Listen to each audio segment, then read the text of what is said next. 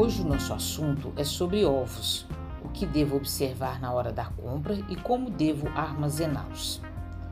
Por ser um alimento perecível, ou seja, que estraga facilmente, é preciso ter cuidados especiais na hora da compra e do armazenamento. Então vamos lá.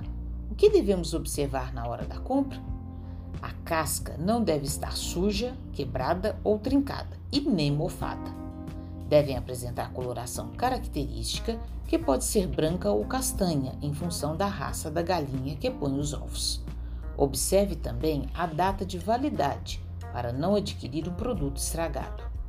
Após a compra, os ovos não devem ser lavados, nem colocados em solução clorada, vinagre ou álcool, já que as cascas são porosas e esses produtos podem ser absorvidos para o interior do ovo. Lave somente no momento de utilizá-los. Não passe detergente ou sabão. Use apenas água. E chegando em casa, como devo armazenar os ovos? Guarde os ovos preferencialmente na geladeira ou em local limpo, seco, fresco e arejado. Fique ligado, pois a forma de armazenamento interfere no frescor do produto. Para o armazenamento na geladeira, retire da embalagem original e transfira para um recipiente plástico e com tampa. Faça uma etiqueta com a data de validade e procure usar dentro do prazo. Os ovos não devem ser armazenados na porta da geladeira. Na porta ocorre uma variação de temperatura que pode comprometer a qualidade. Ah, e já aconteceu de você comer um ovo e perceber um gosto estranho nele? Pois é, isso acontece porque a casca do ovo é porosa.